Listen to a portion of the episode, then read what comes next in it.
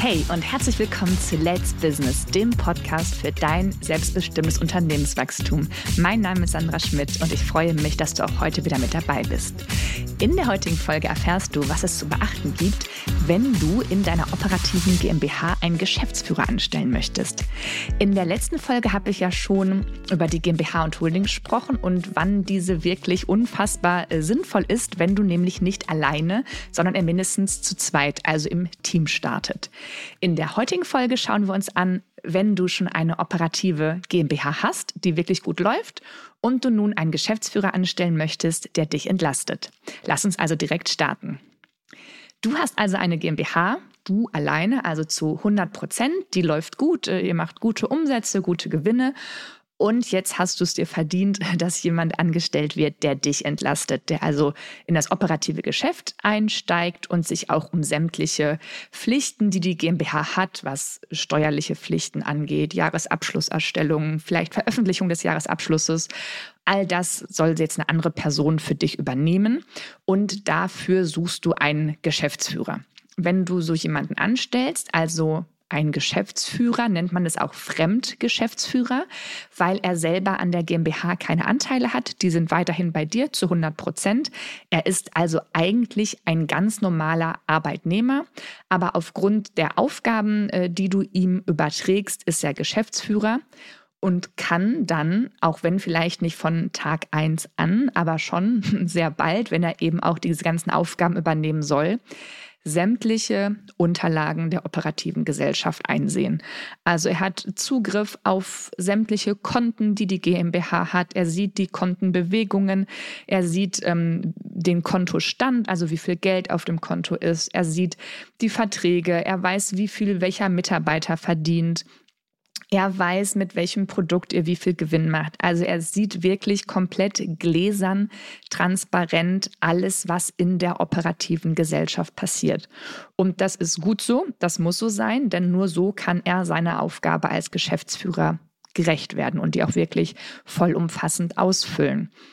Vielleicht gibt es aber Sachen, wo du sagst, ah, die soll er eigentlich nicht sehen.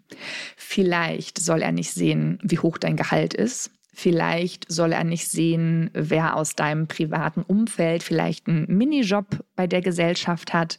Vielleicht soll er auch nicht sehen, wie hoch die Leasingrate für dein Auto ist oder an welchen Unternehmen du noch beteiligt bist. Das sind Sachen, wo du denkst, okay, das hat mit dem operativen Geschäft eigentlich gar nichts zu tun, genau wie deine Altersvorsorge. Das sind Sachen, die muss der Geschäftsführer eigentlich gar nicht sehen. Aber wenn er eben vollumfassend Einsicht in alles hat, würde er auch diese ganzen Dinge in deiner operativen Gesellschaft sehen. Und hier kommt jetzt wieder die Holding aus dem Hut äh, gesprungen. Denn die ist auch hier wirklich ein ganz äh, wundervolles Instrument, diese verschiedenen Dinge zu trennen und wie so eine Sichtschutzwand einzuziehen. Denn wenn du eine Holding installierst, das geht sogar so, dass erstmal keine Steuern entstehen. Also wenn du 100 Prozent an deiner operativen Gesellschaft beteiligt bist, kannst du die Holding gründen und dann auch die operative Gesellschaft als Tochter der Holding implementieren, ohne dass das Finanzamt jetzt schon Geld von dir bekommt. Das heißt, das geht steuerneutral. Das ist schon mal ähm, wundervoll. Äh, und du kannst es dann, indem du es aufteilst, äh, dass du dann dein Gehalt zum Beispiel über die Holding beziehst und nicht mehr über die operative Gesellschaft, kannst du da diese Sichtschutzwand einziehen und der Geschäftsführer, den du einstellst, der sieht in der operativen Gesellschaft zum Beispiel, dass ein monatlicher Betrag von der operativen GmbH zur Holding GmbH überwiesen wird. Aber er kann nicht erkennen, welcher Teil dann für dich als Gehalt ausgezahlt wird, welcher Teil als Leasingrate äh, überwiesen wird, wer einen Minijob hat und er sieht auch nicht, was du noch für Unternehmensbeteiligungen hast. Das heißt, wenn du äh, in junge Unternehmer, in Start-up investieren möchtest und das mit deiner Holding machst, sieht er das nicht. Das heißt, da oben bist nur du alleine. Da hat der Geschäftsführer deiner operativen Gesellschaft keine Zugriffsrechte. Da taucht er gar nicht auf. Da kann der also nirgendwo reingucken.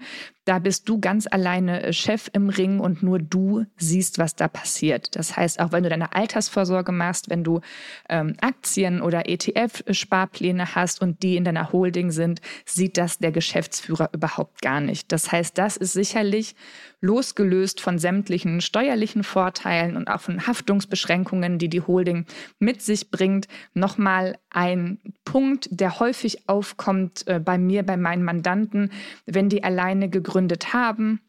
Die operative Gesellschaft läuft gut und bisher dachten sie, brauchen sie die Holding eigentlich gar nicht unbedingt, aber spätestens dann, wenn eine andere Person kommt, die dann wirklich hundertprozentige Einsicht in sämtliche Dinge hat und auch eine hundertprozentige Entscheidungshoheit, die also ja von dir befugt ist, ähm, Verträge zu unterschreiben, Verträge zu kündigen, Entscheidungen zu treffen, dass man dann doch ähm, die Holding installiert, um so eine Trennung zu machen zwischen dem doch wirklich operativen und somit 100 Prozent unternehmerischen Teil und der Holding, die ja von vielen eher als privat angesehen werden, weil dort eben Sachen passieren, ähm, ja, Geld investiert wird, was für dich privat ist, was deine Altersvorsorge zum Beispiel ist und was daher eine dritte Person eigentlich gar nicht interessieren sollte.